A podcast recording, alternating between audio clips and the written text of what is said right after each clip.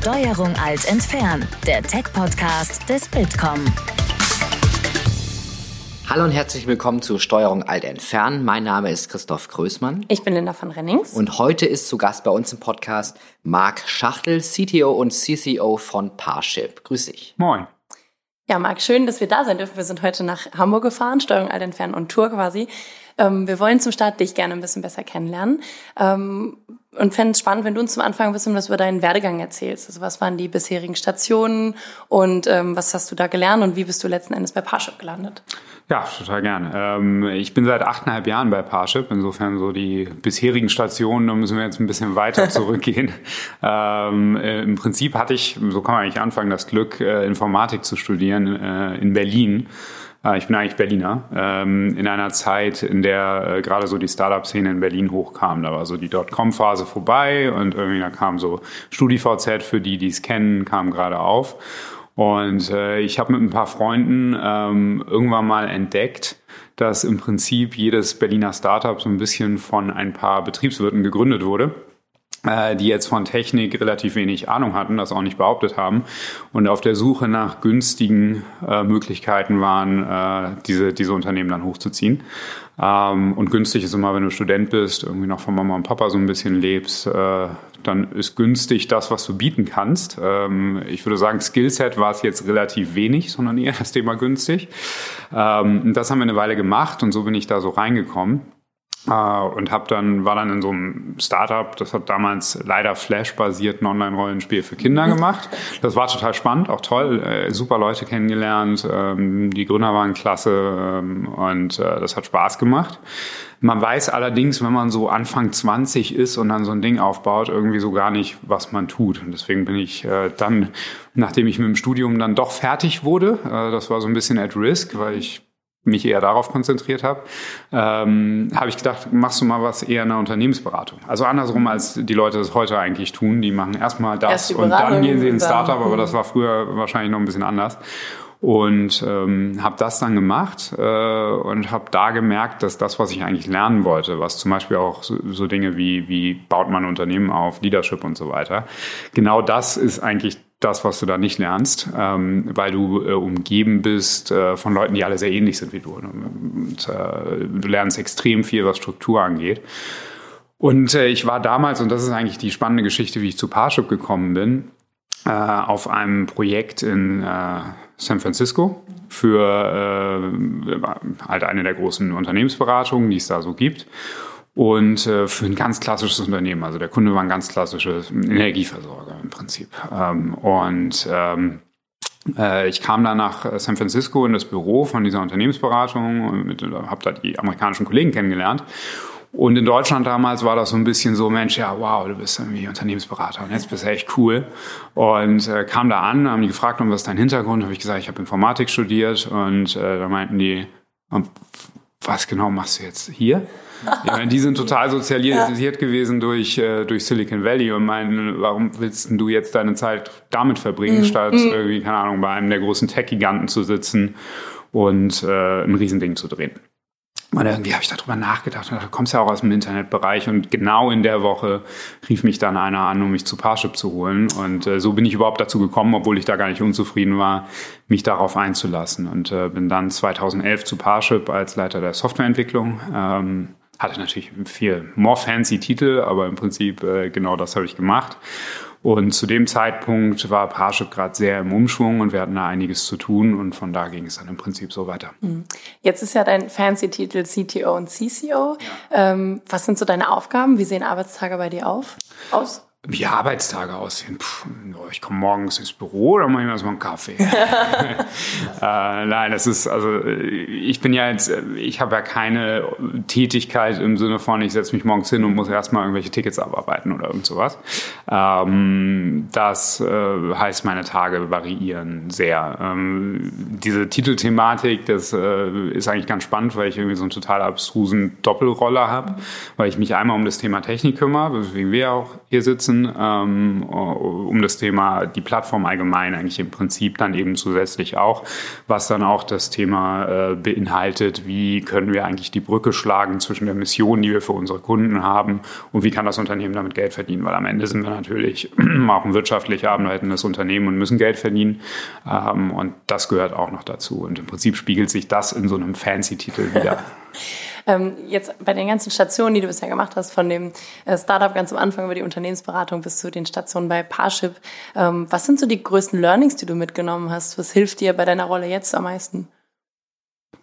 Ich glaube, eine Sache, die jetzt gar nicht mal nur mich betrifft, sondern die allgemein sich entwickelt hat, ist äh, das ganze Thema, wie man arbeitet. Und ähm, das war das, was ich damals bei dem äh, Schritt von dem Startup, wo wir Teams aufgebaut haben, ohne zu wissen, was wir tun, in, äh, in die Großkonzerne eigentlich lernen wollte, ist, wie baust du eigentlich auch Organisationen und wie, wie, wie verstehst du das Thema Führung? Und ähm, wir alle sind wahrscheinlich in unserem Alter noch so aufgewachsen, dass Führung so eine Art hierarchische Geschichte ist. Ähm, ein Kernlearning für mich aus der Zeit ist ähm, eigentlich wirklich, wie viel es wert ist, wenn das Team gut ist und wenn du Verantwortung ins Team gibst. Also wenn wir jetzt über meinen typischen Alltag sprechen, ich komme nicht morgens rein und sage irgendjemandem, was er zu tun hat.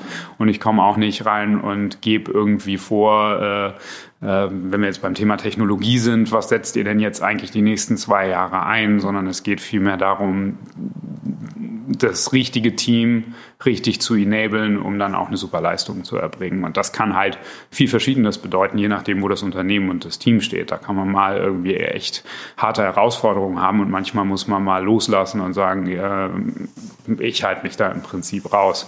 Und das ist, glaube ich, ähm, eine Sache, wenn wir über über Jobs reden.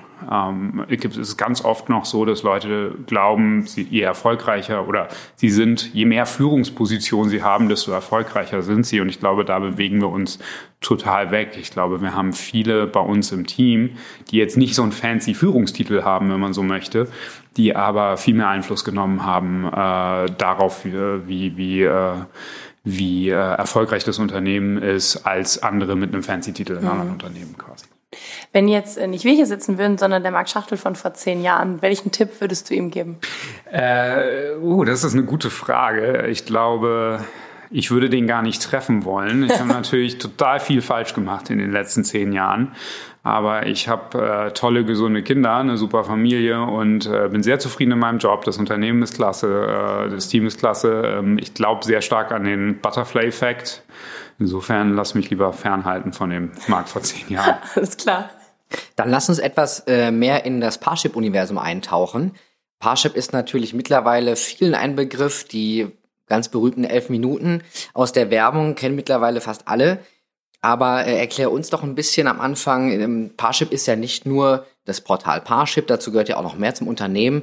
Wie teilt sich das auf? Kannst du uns ein bisschen da einen Überblick geben? Mhm, also zu der Historie Parship und, und deswegen sagt ihr auch Parship ist 2001 gegründet worden und da komme ich auch her. Ähm, wir haben verschiedenste Dinge hinzugefügt in den letzten Jahren. Parship heute oder die Parship Group, äh, die wir sind, die besteht aus vier Marken.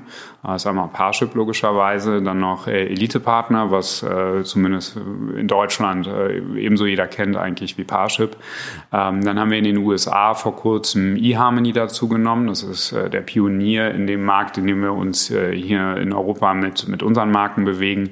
Also sehr ähnlich zu Parship in den USA und im englischsprachigen Raum also auch äh, England, äh, Australien und Kanada noch. Ähm, und dann haben wir noch ein Online-Magazin, beziehungsweise was wir vor einer Weile gestartet haben, was äh, für uns mal was ganz Neues war, weil es halt weder äh, ein, ja, eine Plattform, ein Netzwerk oder ähnliches ist, sondern ein Magazin und auch eher für Beziehungen als für Partnersuche. Jetzt gibt es ähm, Single-Börsen, sage ich mal, schon äh, lange. Parship, wie, wie kann man das erklären? Was ist der Unterschied zu anderen? Wie grenzt es sich auch von Elite-Partner ab? Also da gibt es natürlich unterschiedliche Ausrichtungen, aber was würdest du sagen, macht Parship ähm, eher einzigartig? Also grundsätzlich, was, was alle unsere ähm, Plattformen, ich nenne das Plattform, weil Börse und so, das klingt immer noch sehr nach, ich sitze vom Computer. Äh, heute findet das alles mobil überall und auf verschiedenen Kanälen statt. Ähm, was uns unterscheidet, ist, dass es bei uns darum geht ähm, und sicher darum geht, einen Partner zu finden Äh, und damit meine ich jetzt nicht zwangsläufig heiraten oder irgendwie eine bestimmte Art von Partnerschaft, sondern eine Liebesbeziehung ähm, zwischen zwei Menschen. Und äh, das ist eine Sache, wenn wir auf den Wettbewerb gucken und uns abgrenzen wollen, ist das eigentlich immer das, was es eigentlich ausmacht. Wir stellen, wir machen das auf verschiedene, mit verschiedenen Tools sozusagen. Wir machen Matchmaking, das heißt, wir haben einen Persönlichkeitstest und wollen schauen, wie gut passen wir zusammen. Aber im Kern geht es darum, dass man sich bei uns darauf verlassen kann, dass äh, das Gegenüber auch wirklich eine Beziehung sucht ähm, und äh, auf, sagen wir mal, breiter gefassten äh, ähm, Apps oder, oder Plattformen ähm, ist es halt offener. Ich kann da sicherlich auch jemanden finden, aber ich kann auch erstmal so eine Art Durststrecke haben, wo ich mit sehr viel Zeit mit Leuten verbringe, die eigentlich gar nicht auf der Suche nach einer Beziehung sind. Wer meldet sich denn bei Parship an? Kann man das so soziodemografisch schon äh, genau sagen, in welchem Altersklasse Wer sind die Menschen oder ist das ganz bunt? Ja, grundsätzlich richten wir uns an jeden Single, der eine feste Beziehung sucht. So, da sind wir agnostisch, was sexuelle Orientierung, Alter und so weiter angeht. Trotzdem, unsere Zielgruppe bewegt sich so zwischen 29 und 59. Das liegt einfach daran, dass es natürlich, wenn ich sage, sucht nach einer festen Beziehung, man irgendwann äh, sich an, an Menschen richtet, die auch in der entsprechenden Lebensphase sind. Wir sind in der Vergangenheit aber sehr viel jünger geworden auch, äh, auch dadurch, dass wir sehr viel mobiler geworden sind ähm, und äh, dementsprechend, wenn man jetzt auf unsere Werbung schaut, äh, ist es jetzt auch nicht so, dass wir sagen, wir werben nur in bestimmten äh, Umfeldern, abgesehen jetzt von dem Single-Thema. Ähm, äh, dadurch, dass im Prinzip, selbst wenn ich kein Single bin, äh, ich äh, ziemlich schnell zu dem Schluss kommen sollte, wenn ich denn dann mal wieder Single bin, da wo ich jemanden finde, das wäre dann äh, Parship oder Elite-Partner, wenn wir jetzt über unsere Märkte sprechen hier in Europa. Ich habe gerade auf die Uhr geschaut, es sind auch schon wieder elf Minuten rum. Also, Spreche ich äh, zu viel? Nein, aber eigentlich müsste jetzt wieder ein äh, Single äh, sich verliebt haben. Auf also. Spaß beiseite. Ähm, da sind sie, die elf Minuten. Genau. Wie oft hört ihr den Witz so? Äh, also tatsächlich ist das großartig oder eine der großartigsten Sachen für Parship zu mhm. arbeiten, ähm, ist, dass jeder es kennt und jeder eine Meinung hat. Äh, und wenn du am Wochenende Zeit mit Freunden verbringst und die bringen Freunde mit, die du noch nicht kennst, hast du sofort ein Gesprächsthema. Und das Elf-Minuten-Thema hörst du relativ häufig, wenn man sich das in Social Media und Co. anschaut, ist das auch das, was die Leute beschäftigt. Aber das ist natürlich auch das, was du mit so einer Kampagne erreichen willst. Es ist ja so, dass ähm, Singles wird es irgendwie immer geben, aber wärt ihr eigentlich nicht dann richtig erfolgreich, wenn ihr euch selbst abgeschafft hättet und alle Singles vergeben wären? Also, das ist natürlich sehr utopisch. ähm, auch die Frage, ob das jetzt irgendwie, also abgesehen davon, ob es realistisch ist, ist es etwas, was man tatsächlich erreichen will. Ähm, denn äh, Singles wachsen ja nach. Ist ja nicht so, dass die Leute als Paare auf die Welt kommen. Wir schaffen uns tatsächlich äh, jeden Tag selber ab. Ähm, und eine weitere Frage, die du oft gestellt kriegst, ist, warum macht ihr eigentlich so viel Werbung? Und äh, wenn man sich unser Geschäftsmodell anguckt, und das unterscheidet uns vielleicht auch nochmal von den offeneren Plattformen, von denen ich vorhin gesprochen habe, wenn du sagst, bei uns wollen wir sicherstellen, dass es nur Leute sind, die eine Beziehung suchen. Und auf der anderen Seite sagst, ähm, die wollen wir dann auch in Beziehungen bringen, logischerweise. Denn uns gibt es seit fast 20 Jahren, das geht nur nachhaltig, wenn du das gut machst. Ähm, dann verlierst du deine Kunden ja eigentlich permanent.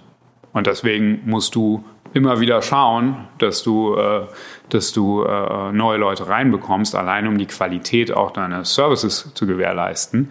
Denn äh, die Kombination aus richtiger Intention, also Beziehung suchen, und ausreichend oder sehr viele Leute, die auf der Plattform sind, erst die macht dann eigentlich die Chance aus, da jemanden zu finden. Und deswegen äh, legen wir da sehr viel Wert drauf, dass wir in dem Segment da eben groß sind, dass wir viele Leute drin haben und gleichzeitig sicherstellen, dass die richtige Intention vorherrscht. Und dafür müssen wir genau das machen. Also um deine Frage wieder zu lange beantwortet zu haben, wir machen das tatsächlich täglich, uns selber abschaffen und fangen am nächsten Tag neu an, wenn du so möchtest. Das heißt auch, ich habe das so verstanden, die, äh, die Zielgruppe ist gar nicht so festgelegt, sondern es geht quer durch alle Altersklassen und natürlich Mann, Frau auch sehr ausgeglichen. Das habt ihr, glaube ich, auch auf eurer Webseite so stehen. Genau. Genau, also das ist ja auch, auch das ist ein Thema in dem Moment, wo du sagst, du suchst nach einer festen Beziehung, hast du äh, die Intention von jedem wirklich Menschen, der eine Partnerschaft sucht. Und da hast du das gleiche Bedürfnis eigentlich auch in beiden Geschlechtern äh, vertreten. Ähm, du hast es gerade schon, eigentlich hast du meine Frage gerade beantwortet, ohne dass ich sie stellen konnte, warum ihr so viel Werbung macht. Ja. Ähm, auch als wir erzählt haben, wir fahren zu Parship, ich weiß nicht, wie oft wir auch gehört haben, ach, alle elf Minuten verliebt sich ein Single. Ich habe das Ding ist wirklich in den, in den Köpfen drin. Man sieht euch an jedem Bahnhof, man sieht euch online. Ähm, und im Fernsehen. Und im Fernsehen, beim Super Bowl zum Beispiel. Ja. Ähm, wie ist so euer Marketing-Mix? Also wie seid ihr da aufgestellt? Welche Kanäle funktionieren für euch besonders gut? Also offensichtlich funktioniert offline für uns sehr gut. Ähm, das Ganze kommt eben auch daher, was ich gerade gesagt habe, dass du in den Köpfen sein musst. Selbst wenn du kein Single bist, musst du Parship kennen, denn in dem Moment, wo du unerfreulicherweise Single wirst, äh, oder du hast vorher noch nicht nach einem Partner gesucht, aber tust es jetzt, soll deine erste Reaktion eigentlich sein, ist ja klar, wo ich hingehe, nämlich äh, zu Parship und oder Elite-Partner. Ähm, äh, insofern funktioniert das für uns sehr gut. Reichweite ist für uns ein wichtiges Thema, weil wir viele Leute reinbekommen wollen. Das Ganze funktioniert aber nur, wenn du es logischerweise auch online machst. Also wenn du dir unseren Mix anschaust, ähm, haben wir sehr stark offline und, äh, und dann logischerweise verlängert alles, was dann äh, heutzutage auch online stattfindet. Mhm. Ähm, das haben wir uns auch gefragt, weil ihr seid ja an sich eine Online-Plattform, macht aber total viel Offline-Werbung. Ähm, ist es der Grund, dass ihr einfach eine Zielgruppe habt, die vor allem auch offline unterwegs ist und ihr die ins Netz holt? Oder ist es einfach, dass ihr wirklich schaut auf allen Kanälen, ihr wollt einfach alle abgreifen? Also ehrlicherweise, ich glaube nicht, dass es noch äh, zumindest mal hier, wo wir zu Hause sind, äh, sehr viele Leute gibt, die, wo man sagen kann, die sind offline unterwegs und man muss sie erst ins Netz holen.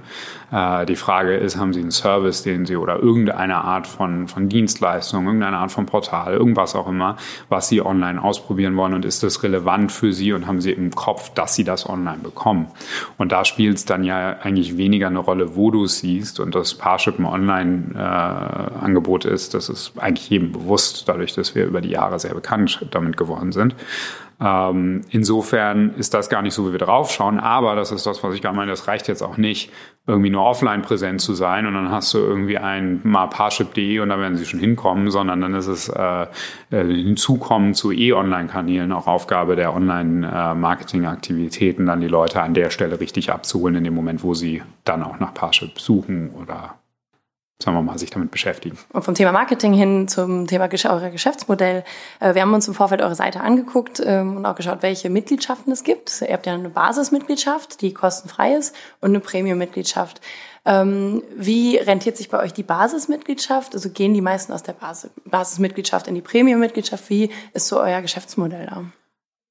Parship ist werbefrei. Insofern rentiert sich rein wirtschaftlich gesehen die Basismitgliedschaft nicht. Und dafür ist sie auch nicht gedacht. Ähm, den Partner zu finden, ich sage jetzt mal nicht den Partner fürs Leben, aber eigentlich ist das das ultimative Ziel, ist etwas, was extrem viel wert ist. Deswegen, wenn du äh, auf Parship erfolgreich sein willst, dann musst du Premium-Mitglied sein. Ähm, aber du hast über die Basismitgliedschaft die Möglichkeit reinzuschnuppern und dich vorher damit zu beschäftigen, weil die Katze im Sack willst du nicht haben. Ähm, insofern ist es das, verdienen wir eigentlich ausschließlich unser Geld mit dem, was in der Premium-Mitgliedschaft enthalten sind. Das sind auch verschiedene Themen. Du musst ja bei uns, ähm, um überhaupt aktiv werden zu können, Persönlichkeitstests äh, machen, äh, damit wir dann schon dir eine Indikation geben können, wie gut passt du eigentlich zu deinem Gegenüber. Dazu gehört dann äh, auch, auch Informationen, die du dazu bekommst, damit du dich überhaupt mal mit dem Thema Partnersuche und deiner Persönlichkeit und was passt zu dir beschäftigen kannst. Das heißt, da ist sehr viel enthalten. Äh, und die Basismitgliedschaft ist dafür da, dass du da reinschnuppern kannst. Und habt ihr Zahlen da oder wollt ihr Zahlen rausgeben, wie viele Leute aus der Basismitgliedschaft in die Premium-Mitgliedschaft gehen? Wie ist die Customer Journey bei euch? Ähm, also grundsätzlich ist es so, basierend auf dem, dass du die Premium-Mitgliedschaft brauchst, ist es so, dass die Leute sich äh, eigentlich in den ersten Tagen mhm äh, in der Regel entscheiden, eine Premium-Mitgliedschaft abzuschließen. Wie viel das sind, das ist äh, eher ein Betriebsgeheimnis. Hm, das ist vollkommen okay, das wollen wir auch nicht lüften.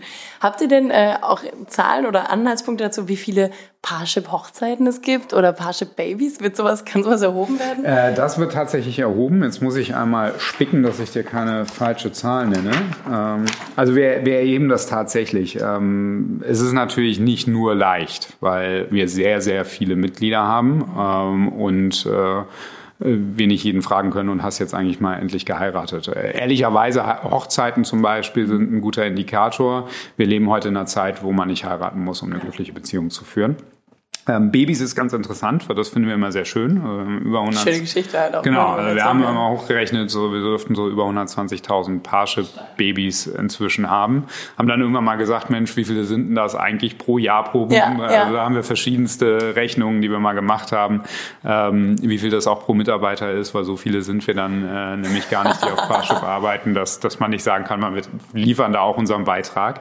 Ähm, wir haben insgesamt äh, 165.000 1000 Hochzeiten mal hochgerechnet und über 800.000 Verliebte insgesamt äh, mit Parship. Äh, ich sage immer über, weil man erhebt das jetzt nicht täglich, weil es ist auch irgendwie eine relativ anekdotische akademische Übung.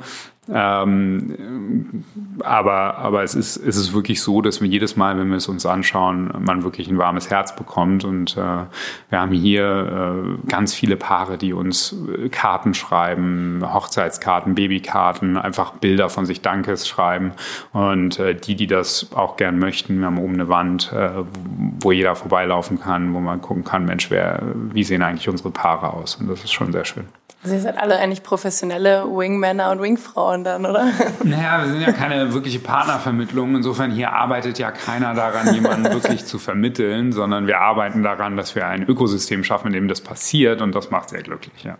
Wenn es dann klappt, umso schöner. Also wenn man die Rückmeldung auch bekommt, dann. Ja, ja total. Also es, gibt ja eben passiert es auch relativ häufig äh, wiederum bei einer, wenn du am Wochenende irgendwie auf irgendwelchen äh, Feiern von Freunden bist, dass du Leute triffst, die sich bei Parship kennengelernt haben, die sich dann auch freuen. Ich habe irgendwann mal auf so einer Konferenz gesprochen. Da hat dann der äh, Moderator als Überraschung ein Parship-Paar auf die Bühne geholt, die sich bedanken wollten, weil sie eine Woche vorher geheiratet haben.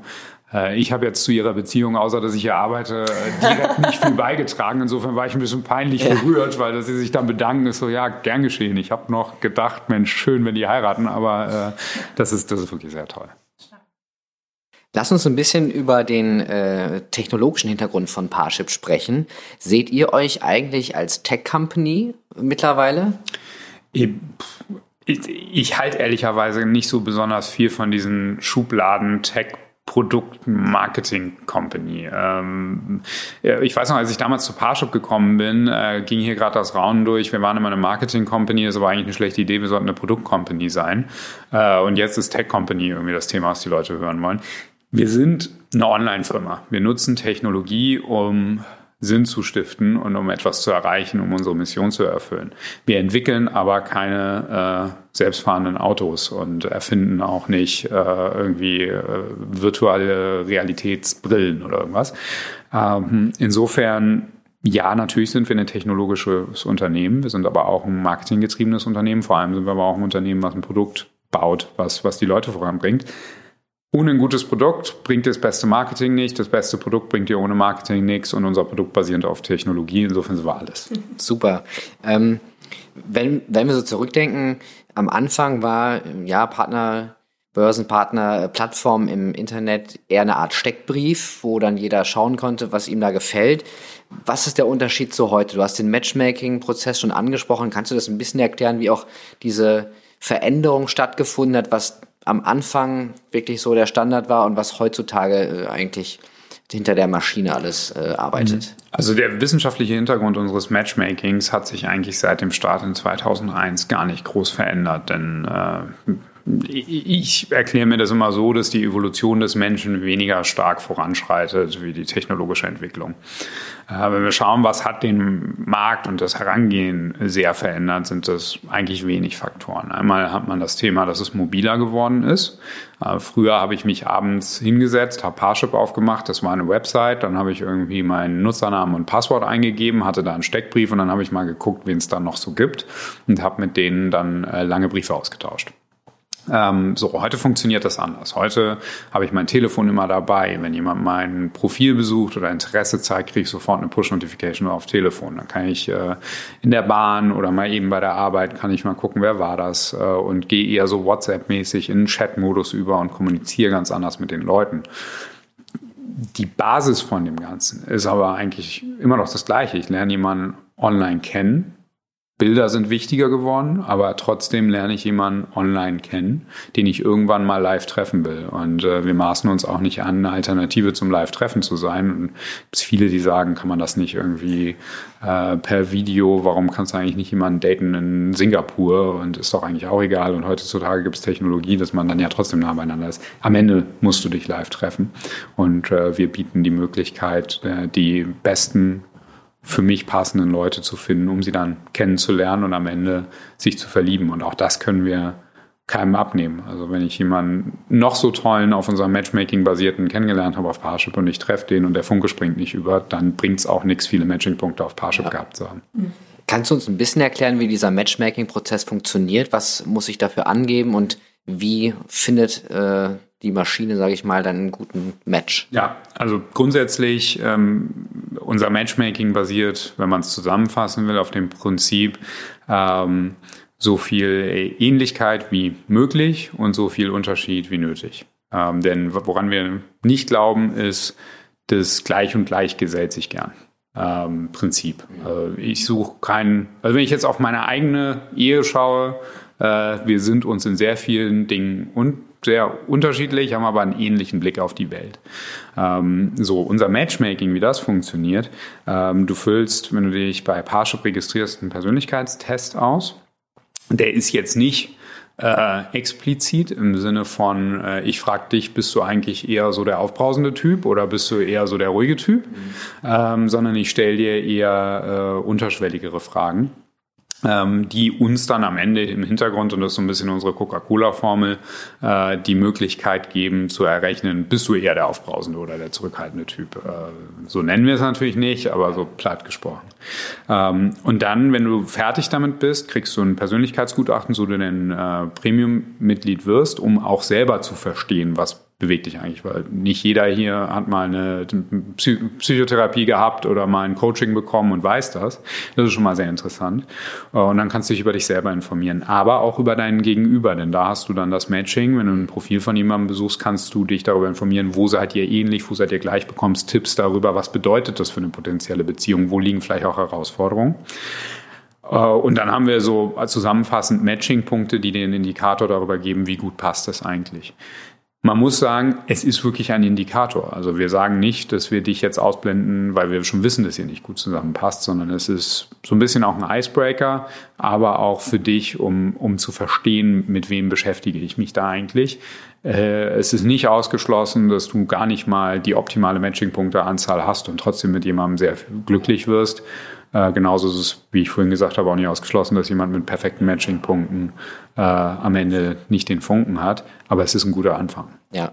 Ist das, ähm, wie du schon sagtest, vergleichbar mit der Coca-Cola-Formel, die einmal da ist und dann immer funktioniert oder eher vergleichbar mit einer Art Google-Suche, wo dann der Algorithmus auch zwischendurch wieder angepasst wird? Wir müssen ihn hier und da anpassen, allerdings wesentlich seltener als den äh, Google-Algorithmus vermutlich, wobei kein Mensch weiß, was Google tut. Ähm, und äh, das Ganze basiert halt eben auf diesem evolutionären Thema. Google passiert, passt den, den Algorithmus an, weil sich ganz viele Dinge ändern. Ne? Das ist eine Suche. Das heißt, dann trendet mal irgendwas oder technologisch entwickelt sich was, was anders ist und dann müssen sie es anpassen, abgesehen davon, dass sie es auch tun, einfach um es zu verbessern. Bei uns basiert das auf sehr klaren, sehr lang existenten ähm, wissenschaftlichen Prinzipien. Äh, Parship wurde mitgegründet von einem äh, sehr hochdekorierten Hamburger Universitätsprofessor, der das mal entwickelt hat. Wir müssen das tatsächlich anpassen, wenn sich eher gesellschaftlich was ändert. Ähm, also wir hatten lange Zeit äh, in unserem Fragebogen zum Beispiel, und das ist jetzt ein sehr plattes Beispiel, aber lange Zeit in unserem Fragebogen so eine Frage drin, äh, wie reagierst du, wenn im Restaurant einer neben dir raucht? So, das war so Anfang der 2000er noch so, ist okay, ähm, aber ich finde es nicht cool. Äh, heute würdest du sagen, äh, ich würde wahrscheinlich irgendwie sagen, was bist du denn für einer, dass du hier mit einem Restaurant raus, weil es ja gar nicht erlaubt. Also da müssen wir anpassen und ansonsten schauen wir uns schon an, wie verteilt sich äh, also statistisch gesehen ähm, dann die, diese Matching-Punkte auch äh, und passen den Algorithmus dahingehend ein bisschen an. Aber grundsätzlich die Persönlichkeits- die, die Beziehungspersönlichkeit, die Partnerschaftspersönlichkeit eines Menschen hat sich jetzt nicht geändert, nur weil wir äh, Smartphones haben oder nur weil wir äh, ja. Elektroautos fahren oder so. Hilft euch eure Technologie auch vielleicht dabei, sag ich mal, Missbrauch aufzudecken, weil es sicherlich auch Leute gibt, die das jetzt nicht mit den besten Intentionen nutzen wollen, mhm. dass man schon ähm, gewisse Muster erkennt, ähm, das ist ein auffälliges Profil. Gibt es sowas auch? Da gibt es natürlich verschiedene Intentionen, die man rausfiltern muss. Einmal willst du die rausfiltern, die nicht auf äh, Partnersuche sind. Und da muss man halt sagen, die filtern wir einfach darüber raus, dass das Produkt nicht so gestrickt ist, dass das funktioniert. Möchte ich jetzt, platt gesagt, wenn ich ein Mann bin, der einfach einen One-Night-Stand sucht, äh, möchte ich eigentlich nicht erstmal mich durch so einen Fragebogen mhm. durcharbeiten, der zwar Spaß macht, aber nicht, wenn das ist, das ist, was ich suche. Ähm, ebenso möchte ich so eine Premium-Mitgliedschaft vielleicht nicht abschließen. Also da sind wir eigentlich über unser einfach Konzept sehr erfolgreich, die rauszulassen. Ähm, und wenn es dann um Themen geht, die du eigentlich auf jeder Online-Plattform hast, was Betrug, was solche Themen angeht, da würde ich sagen, haben wir sogar einen klaren Wettbewerbsvorteil, ähm, weil wir da sehr viel Erfahrung aus den letzten 20 Jahren mitbringen, aber das ist etwas, wo man konstant vor der Welle sein muss und das ist eigentlich auch unsere zweite Coca-Cola-Formel, denn die kannst du eh nicht aufdecken, äh, denn du willst ja keinem sagen, wie er es machen soll. Ähm, aber das ist konstant ähnlich wie bei allen anderen Plattformen etwas, wo wir dran arbeiten. Ähm, wir kommen so langsam zum Ende. Ich würde den Blick gerne noch mal ein bisschen, ein bisschen weiten und generell das Thema Digitalisierung und Partnersuche, Digitalisierung und Liebe in den Blick fassen. Du hast gerade gesagt, dass sich so Partnerprofile ähm, gar nicht so stark verändern. Aber trotzdem ist es ja so, dass digitale Technologien die Partnersuche, das Kennenlernen irgendwie verändern. Wie siehst du diese Entwicklung? Was wird besser dadurch und was wird vielleicht auch schwieriger? Ja, die Profile haben sich dahingehend schon ein bisschen verändert, als dass andere Dinge eine Rolle spielen. Ähm, ich äh, lege heute mehr Wert auf Bilder. Ich habe auch bessere Bilder, denn ich habe ähm, heute ein Instagram-Profil, das hatte ich früher nicht. Das heißt, ich habe mein Smartphone, was eine gute Kamera hat. Früher hast du noch irgendwie deine, keine Ahnung, deine Freundin gefragt, ob sie von dir ein Bild macht. Heute kannst du das selber. Ähm, schöne Filter und so weiter.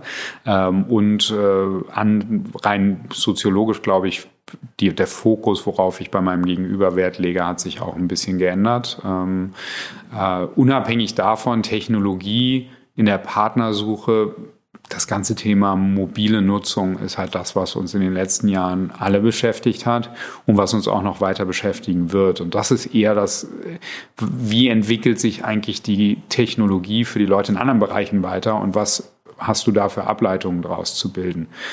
Technologie zur Partnersuche, ich glaube, die gibt's jetzt auch nur bedingt. Also gab mal auch Leute, die haben gesagt, wie wäre es denn, wenn wir die Chemie eines Menschen anhand von, keine Ahnung, einer Schweißprobe, die ich einreiche, analysieren und schauen, wie gut passt ihr zusammen. Das ist so an der Grenze zum, zum äh, komplett Rationalisieren äh, des Themas Liebe, ähm, dass die Magie eigentlich nicht weggenommen gehört. Äh, insofern geht es eher um die äh, Technologie, auf die du aufsetzt und am Ende nur darum, Leute zusammenzubringen, die sich dann im Endeffekt selber kennenlernen. Mhm. Und wie bewertest du so den Wandel? Also wir haben das Gefühl, dass es einen Wandel gibt in der gesellschaftlichen Akzeptanz auch. Also vor Jahren habe ich irgendwie, weiß nicht, ob ich dann wirklich gesagt hätte, ich habe meinen Partner im Internet kennengelernt ähm, und unsere, unser Eindruck ist, dass es heute total normal ist, also dass sich das total verändert. Ist es aber, teilst du das oder wie siehst du so diese total. Entwicklung? Das ist allein in der Zeit, in der ich jetzt naja, meine achteinhalb Jahre bei Parship bin, hat sich das total gedreht. Ähm, früher, genau wie du sagst, hast du unter vorgehaltener Hand vielleicht mal was ja. davon erzählt. Ähm, und heute ist das völlig normal. Also irgendwie äh, jeder Dritte, meine ich, äh, hat sich online kennengelernt. Das ist auf Platz zwei aller Methoden, in Anführungsstrichen, wie du dich kennenlernen kannst. Und äh, ein absoluter Großteil aller Partnersuchenden nutzt auch einen Online-Dienst. Online in welcher Sicht auch, in Hinsicht auch immer. Das ist also was, was total den Einzug in die Gesellschaft gehalten hat. Und äh, wie gesagt, inzwischen treffe ich, und das war noch nicht immer so, dauernd Leute, die sagen, ich habe da oder da jemanden kennengelernt. Ähm, äh, nette Anekdote eigentlich, als ich meiner Mama erzählt habe, dass ich zu Parship gehe, war sie komplett schockiert. Echt? Ja, sie meint, das war damals war das noch, noch wirklich so ein Ding, wo sie meint, ehrlich, das ist ja irgendwie so Liebe im Internet und so, ja, schwierig. Und, ähm, heute liebt sie es. Gott, Gott, sei Dank muss sie es nicht gemacht. nutzen, aber, äh, aber sie liebt es. Ja. Perfekt.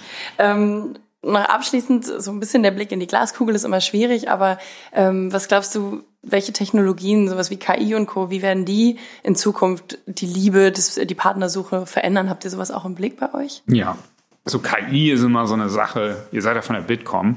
ähm, KI versus Machine Learning versus was nennt man eigentlich so? KI ist oft ein Werbebegriff, äh, den Unternehmen nutzen, nur um zu sagen, dass sie was programmiert haben. Ähm, ich glaube, also wir setzen Methoden ein im Machine Learning, um unsere Services zu verbessern tatsächlich. Also unser Matchmaking-Algorithmus ist es nicht, weil der jetzt eben nicht so richtig der ist halt basierend auf psychologischen Gegebenheiten. Ähm, aber wenn es darum geht, äh, um wie passen oder nicht wie passen Leute zusammen, sondern wie, wie setzen sich die Interessen von Leuten zusammen, wen möchte ich jetzt wem dann tatsächlich auch auf die Liste setzen und zeigen und in welcher Priorität. Ich glaube, solche Sachen ähnlich wie in anderen Online-Bereichen auch äh, werden sich weiterentwickeln, sind aber für mich auch schon relativ normal, wenn wir über Machine Learning sprechen. KI ist mal was ganz anderes. Und dann hast du, glaube ich, in allen Bereichen die Herausforderung, wenn wir dann darum gehen, darüber sprechen, auch Dinge zu erkennen, die nicht passieren sollen, da dann genau mit diesen Methoden gegenzuarbeiten. Denn am Ende ähm, sind es auch die, das sieht man an verschiedenen Wahlthemen, die in den letzten Jahren passiert sind, sind es auch die Methoden, die im Prinzip die verwenden, die Mehrwert aus verschiedensten Dingen äh, schlagen wollen. So, das ist nichts, was wir sehen, aber das wird sich jetzt breiter gefasst, glaube ich, einfach standardisieren, dass du immer mehr ähm, maschinelles, automatisiertes, schnelles Handeln im, äh, in, nicht nur im Online-Bereich, alles ist online, eigentlich überall haben wirst. In Autos werden, haben wir äh, Machine Learning-Themen äh, verarbeitet und so weiter. Das, das wird einfach ein Standard. Hat das irgendwo noch Einfluss auf euer Geschäftsmodell, dass man vielleicht sagt, oh ja, in fünf Jahren sind wir sicherlich äh, ganz anders unterwegs? Oder ist das eigentlich so, wie das jetzt ist, so eine Art Evolution, es wird sich konstant weiterentwickeln, aber es gibt nicht mehr diesen Mobile-Effekt, dass plötzlich alle das auf dem Handy haben. Gibt's, wie seht ihr das? Hättest du mich vor fünf Jahren gefragt, wie Parship aussehen wird, hätte ich dir nicht das gesagt, wie es heute aussieht.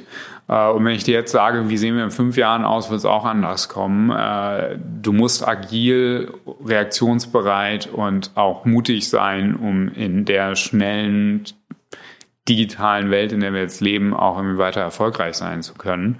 Und deswegen ist ähnlich so wie der Markt vor zehn Jahren, nachdem ihr mich vorhin gefragt habt.